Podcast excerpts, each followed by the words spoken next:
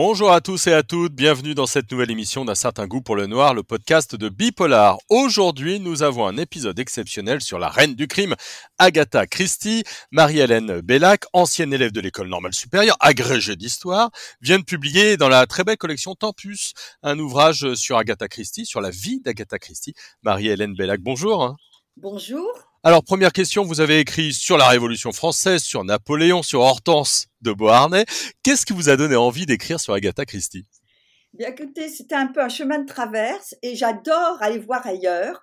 Et c'était à la suite de la parution d'un ouvrage sur la disparition d'Agatha qui, à mon avis, a encore raconté euh, des tas de choses compliquées alors que c'est pas la peine que l'explication est simple. Il suffit d'aller voir dans les archives un peu de psychologie pour comprendre que Agatha a quand même voulu faire du chantage à son mari euh, et puis qu'elle a été dépassée parce que l'affaire qui devait être privée a pris des dimensions euh, publiques et même nationales puisque le Parlement a fini même par s'en emparer pour euh, essayer de voir ce qui avait été dépensé pour rechercher euh, la célèbre détective. Mhm. On, connaît euh, évidemment les romans d'Agatha Christie, et, mais tout le propos de votre ouvrage, c'est la personne. Qui était un peu pour vous Agatha Christie? Comment est-ce que vous pourriez la définir? Alors peut-être avant l'écriture, quand elle était euh, petite fille et jeune femme? Oui, alors avant l'écriture, en fait d'abord on peut dire que dès 5 ans, Agatha apprend à lire toute seule. Sa mère, qui était assez fantaisiste, une famille euh, très aisé, le père était rentier, avait décidé que sa dernière euh, devait s'épanouir et que c'était pas la peine qu'elle aille trop tôt euh, à l'école. Donc elle apprend toute seule, étonnement, mais, puisque le mal est fait, comme on dit, on lui ouvre la bibliothèque, une bibliothèque qui était extrêmement vaste. Ses parents étaient très très lettrés, je dirais pas érudits. Et donc, elle va se mettre à dévorer, toute petite, d'abord des contes de fées, et à construire des histoires dans sa tête. En fait, ce qui est étonnant chez Agatha, c'est que très jeune, elle n'a pas besoin de jouer. En fait, ce qu'elle aime, c'est marcher et s'inventer des histoires. Alors, euh, elle invente les chatons, euh, elle s'installe dans les toilettes avec son chien, son canari, euh, elle est la reine qui qui trône, c'est le cas de le dire, euh, au milieu de tous ces, ces gens qu'elle s'invente. Et puis elle invente aussi euh, Mr. Green avec ses 100 enfants qui sont euh, mi-animaux, euh, mi- végétaux. Vous voyez, un monde imaginaire qu'elle se crée très tôt. Puis elle aime aussi que sa mère lui raconte des histoires et pas tellement des histoires du style Cendrillon, le petit chaperon rouge. En fait, elle dira que l'histoire qui, avait, qui lui avait plu le plus et qui n'a jamais été terminée, c'est la curieuse chandelle, une sorte d'histoire policière, dit-elle, qui reste en suspens au moment le plus palpitant, c'est-à-dire quand le méchant versait du poison dans la cire. Euh, et, donc elle frémit, comme elle invente aussi. elle aime que sa sœur aînée lui fasse peur. Vous voyez, elle aime se faire peur aussi. Donc très tôt, elle, est dans cet imaginaire et elle va d'ailleurs prendre l'habitude d'inventer des histoires et de parler tout haut. Et c'est une habitude qu'elle conservera très tard. Et puis dans sa famille, on écrit. Donc très jeune, elle écrit des poèmes, des petits récits. Euh, elle fait le pari avec sa sœur qu'un jour elle sera capable d'écrire un roman policier. Hein voyez, donc en fait, elle baigne dans cette atmosphère bien avant de devenir célèbre. Et d'ailleurs, elle pensait pas en faire son métier. Mmh. Ouais, c'est venu. Euh, l'histoire du pari est, intéressante. C'est un pari. Alors, je sais pas ce qu'elles ont parié toutes les deux, mais du coup, elle a largement réussi. Alors, en fait, oui, elles ont. à ma connaissance, elles n'ont pas parié quelque chose de précis. Simplement, sa sœur lui a dit c'est trop difficile. C'était après avoir lu Le mystère de la chambre jaune. Elle lui a dit mais elle a dit ce serait formidable d'écrire un tel livre. Elle a dit non mais ça c'est trop difficile pour toi. Elle était la petite Agatha, la dernière des trois enfants. Euh, on estimait qu'elle était un peu lente. Euh, moins éveillée. En fait, c'était vraiment pas le cas. Mmh, un petit peu, un petit peu rêveuse. Ce que je savais pas, c'est que pendant la Première Guerre mondiale, elle va euh, être infirmière bénévole euh, pour, pour aider. Elle, s'engage. Elle le fera aussi pendant la Seconde Guerre euh, mondiale. Racontez-nous un peu l'épisode et qu'est-ce que ça dit d'Agatha Christie par rapport à son pays notamment et ces deux périodes particulières? Oui, alors c'est une femme qui est patriote, qui est anglaise j'irai jusqu'au bout des ongles. Elle estime que les Anglais sont au sommet de la, hiérarchie des, races, faut bien dire, utiliser le mot. Euh, par exemple, les Français sont brouillons. Euh, les, gouvernantes françaises ne savent pas se faire obéir. Ils sont gentils, mais bon, voilà. Hein, vous voyez, elle a quand même une idée très, très nette sur les différents peuples. Et donc, elle est patriote et c'est une femme de devoir de toute façon. Donc, très naturellement, effectivement, au début des deux guerres, elle s'engage. Et au début de la Première Guerre mondiale, elle s'engage d'abord comme infirmière. Et puis, elle est malade un moment. C'est vrai que ce sont des horaires très durs, surtout qu'elle doit s'occuper de sa mère et de sa grand-mère. Et une place se libère à la pharmacie de l'hôpital de Torbay. Et donc, elle va travailler dans cette pharmacie, entourée de tous ces flacons, dont elle s'aperçoit bien vite que ce sont des médicaments qui peuvent devenir des poisons.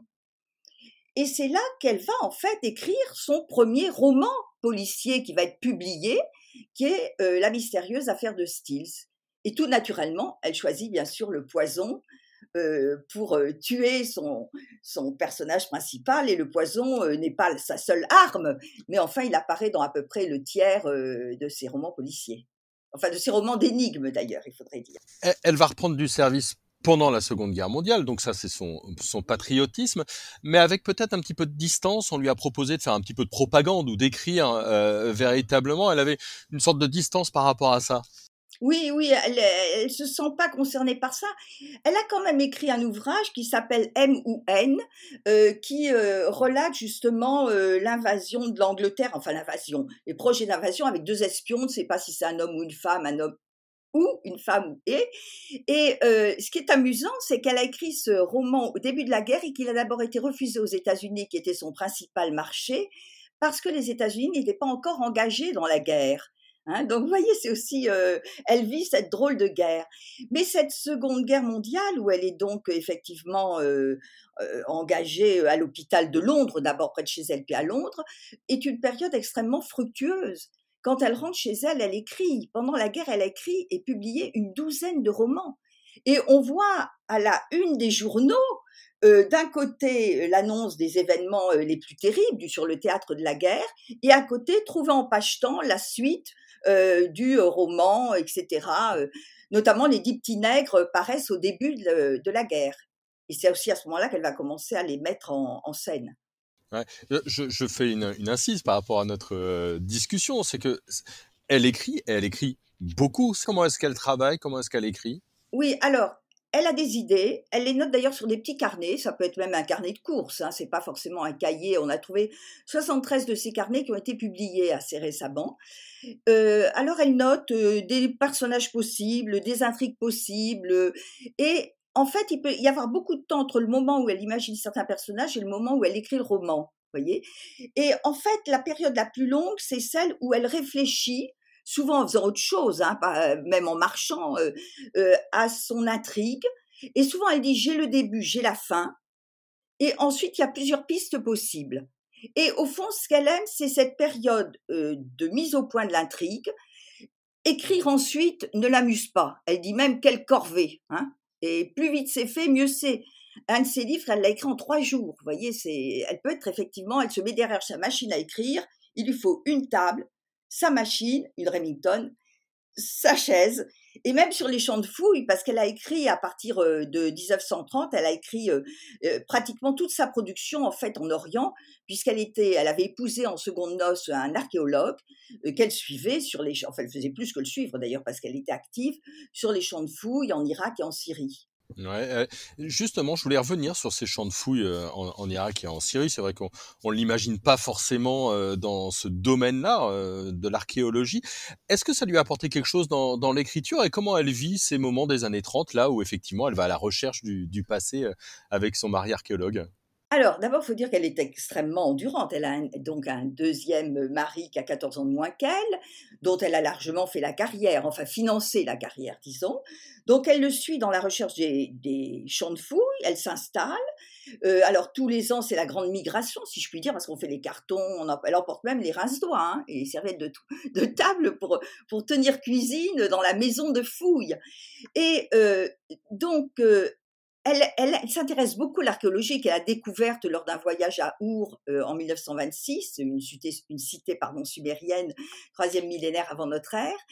Et elle va prendre des photos, notamment elle. Pendant longtemps, c'est elle qui prend les photos des objets. C'est très important pour les archéologues que la photo soit prise in situ.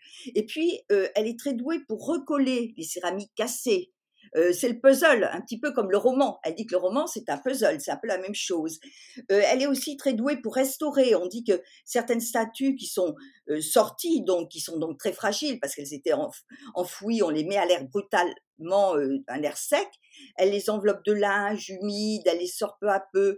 Donc elle s'intéresse vraiment beaucoup à cette archéologie. Et puis n'oublions pas que ça a été d'ailleurs la source de certains de ses romans. Euh, à commencer par euh, bon, bien, bon, Mort sur le Nil, c'est pas exactement ça, mais c'est quand même l'Orient, mais surtout Meurtre en Mésopotamie, euh, le meurtre de l'Orient Express, etc. Donc elle a, elle, a, elle, a, beaucoup donné, dû à l'Orient, qu'elle adorait. Pour elle, quand elle est partie en 1960, c'était une période de sa vie qui se terminait et qu'elle regrettait. Mmh. on, a pas mal évoqué en creux ces romans. il y a aussi beaucoup de théâtre, et notamment à partir des années 50. Quel est son rapport au, théâtre? Elle a été adaptée, mais elle en a écrit beaucoup elle-même. Alors, Agatha aime beaucoup le théâtre. D'ailleurs, c'est une grande admiratrice de Shakespeare. À un moment, elle avait pensé écrire quelque chose sur Shakespeare. Et donc, effectivement, à partir de la Seconde Guerre mondiale et surtout après, elle n'écrit plus en général qu'un seul roman d'énigmes par an. C'est pour Noël. Hein, c'est Christie for Christmas. Donc, tout le monde attend. Bon, alors, elle dit qu'elle préfère faire du théâtre. Elle dit aussi qu'elle ne veut pas donner autant d'argent au fisc parce que c'est pas la peine, elle travaille pour rien. C'est un gros problème, hein, son rapport à l'argent. Et donc, elle se met effectivement à adapter ses propres romans ou nouvelles. Elle en adapte cinq. Et puis, elle écrit elle-même trois pièces de théâtre inédites. Et ce qu'elle aime dans le théâtre, c'est pas seulement l'écriture, euh, mais c'est aussi, bien sûr, de suivre les acteurs, euh, la mise en scène. Euh, et puis, comme elle dit, on, la, un roman, on le donne, c'est fini. Tandis que la pièce, on la suit tout le temps. Et donc, elle va effectivement consacrer beaucoup de temps au théâtre après la Seconde Guerre mondiale. Tout le monde connaît le succès de La souricière, qui est issue des Trois petites souris. C'était une nouvelle qu'elle avait faite pour la BBC pour l'anniversaire de la reine mère. Et euh, bon, son, euh, son impresario lui dit oh, c'est une bonne petite pièce, elle va tenir à l'affiche quelques mois. Et elle, elle est toujours à l'affiche à Londres. Hein. On en est à 28 000 ou 29 000 représentations aujourd'hui. Et elle avait donné les droits à son petit-fils en se disant bon, c'est pas grand chose et finalement le petit-fils est devenu riche aussi avec cette pièce. Euh, vous, vous l'avez dit, rapport un petit peu compliqué à, à, la fortune. Comment est-ce qu'elle a géré un petit peu tout ça? Parce que on se représente peut-être un petit peu moins aujourd'hui, mais le succès est immense et la fortune est immense. Elle devient la femme de lettres la plus riche du monde hein, aujourd'hui effectivement et à la tête quand même de ce qu'on peut appeler le premier empire multimédia puisque non seulement elle vend euh, ses livres dans le monde entier, son premier marché, c'est le marché des États-Unis. Les livres sortent d'ailleurs souvent aux États-Unis avant de sortir en Angleterre. Et puis elle vend euh, dans tous les pays, traduit dans plus de 100 langues. Elle vend, par exemple, le marché indien est un de ses gros marchés, voyez, donc ça va très loin. Et puis elle vend euh, les adaptations à la télévision, même si elle est très frileuse, elle n'aime pas la télévision. Elle vend les adaptations au cinéma, même si là aussi elle n'aime pas beaucoup. Au total, il y a à peine une quinzaine, enfin je dis à peine parce que par rapport à la déferlante actuelle, ça semble peu, il y a une quinzaine de euh, euh, téléfilms et 19 films qui sont euh, parus de son vivant. Et tout ça, donc, génère une énorme fortune. Alors, elle commence à avoir des ennuis avec le fisc à la fin des années 30 parce que le fisc américain se met en tête de lui faire payer des impôts alors que jusqu'alors, elle rapatriait les fonds en Angleterre. Donc là, il faut qu'elle paye une première fois aux États-Unis, deuxième fois en Angleterre. Donc, elle pense qu'elle frôle la faillite. Je passe le détail. Finalement, au milieu des années 50, euh, son gendre et son homme d'affaires ont l'idée de monter un trust qui existe toujours aujourd'hui, le LTD Agatha Christie, euh, qui possède une euh, société à laquelle elle donne toute sa production en échange d'un salaire. Elle devient, comme elle dit, esclave salariée. Ce qui est de l'humour, mais pas complètement. Parce que elle a un salaire confortable, mais il lui arrive de devoir demander de l'argent quand même. Alors que sa fille, son gendre, euh, son petit-fils euh, euh, ne travaillent pas, hein, vivent uniquement de ses biens et vivent très largement. Ouais. Comment elle gérait ce succès? Quel regard elle avait justement sur, sur ce succès? Il arrivait très vite, elle a très vite été portée au, au. On, parlait de sa disparition en 1926, hein, donc elle, est, elle a 36 ans à, à ce moment-là, 35, 36 ans. Quel regard elle avait par rapport à ce, ce succès incroyable? Alors, sa disparition l'a traumatisée, d'ailleurs elle ne voulait pas qu'on en parle, et elle était très soucieuse de cacher sa vie privée. Donc c'est une femme qui n'aimait pas répondre aux interviews, euh, qui ne faisait évidemment pas de signature de livre comme on en fait aujourd'hui, euh, euh, qui donnait tout à son homme d'affaires à corps en lui disant il, m'embête, elle dit même des mots beaucoup plus crus, elle est des fois assez crue dans son langage. Et le fait d'être au Moyen-Orient la moitié de l'année lui permettait aussi de se préserver. Parce qu'on disait, ah ben non, elle est au Moyen-Orient, on n'y touche pas, alors qu'en réalité, elle était en, relation très proche avec son homme d'affaires euh, qui correspondait avec elle, qui lui envoyait le Times, enfin, euh, euh, donc, elle était très soucieuse de préserver sa vie privée, de ne pas donner des conseils, elle trouvait un petit peu que c'était idiot. Et alors, la seule, chose qu'elle a bien voulu faire, c'est justement le succès de la souricière, où chaque année, son impresario organisait une mousetrap party, Hein, une énorme partie à la souricière à l'hôtel Ritz à Londres. Et alors là, le champagne coulait à flot, il y avait des centaines d'invités, elle coupait un gros gâteau et elle paraissait dans la presse. elle a quand même été faite lady hein, euh, de l'ordre de l'Empire britannique par la reine et elle dit c'est c'est mon plus beau jour. Donc en même temps, elle était très heureuse d'être euh, cette personnalité et en même temps, elle vivait euh, très cachée. Ouais, donc on, a du mal à savoir peut-être le regard qu'elle portait sur ce parcours exceptionnel. Elle, est décédée en 1976, hein, si je, je dis pas de au mois de janvier. Exactement, donc elle a un peu plus de, de 80 ans. Est-ce qu'on sait un peu le regard qu'elle portait sur ce parcours incroyable? Je pense qu'elle en était euh, satisfaite. Elle parlait du métier de vivre elle disait, en fait, je pense que justement, elle a pris conscience après la disparition, le divorce après son premier mari. Elle a épousé très vite cet archéologue qui l'a demandé en mariage au bout de trois mois, même pas, hein, après l'avoir connu. Et elle était bien décidée à ne pas rater son deuxième mariage, qui t'a fermé les yeux euh, sur euh, des liaisons. Euh, elle était consciente aussi qu'elle nourrissait toute sa famille et de temps en temps, elle l'a quand même rappelé rudement à sa fille, avec laquelle elle avait des rapports parfois un petit peu, je dirais, tendus mais je pense qu'elle était satisfaite de son parcours. En plus, c'était une femme croyante qui pensait avoir fait ce qu'elle devait faire, ce qu'elle pouvait faire. Je pense que c'est une femme, bon, c'est vrai, quand on, on travaille sur un auteur, on finit par l'admirer, parfois au contraire, hein, on peu énervé, mais c'est vraiment une femme de devoir, voilà comment je la définirais. Et justement, alors comment est-ce qu'on travaille aujourd'hui sur Agatha Christie? Euh, Il y, a, tellement de choses qui ont été écrites, en même temps il y a, des mystères. Comment est-ce que vous, vous avez abordé le, sujet? Oui, alors en fait, il y a beaucoup de choses qui ont été écrites, mais la plupart des, biographies, ce sont ou ce qu'on appelle des biographies autorisées, parce qu'après sa mort, il y a un certain nombre de choses qui sont ressorties, et sa fille a voulu tout de suite boucler, je dirais. Donc, euh, elle a ouvert les archives à des gens qui voulaient bien lui soumettre les textes, voyez? Donc, c'est des biographies qui ont tendance à répéter toujours la même chose, etc. Après, on a, bon, effectivement, euh, des choses qui ont été écrites notamment dans la presse, hein, euh, surtout après sa disparition.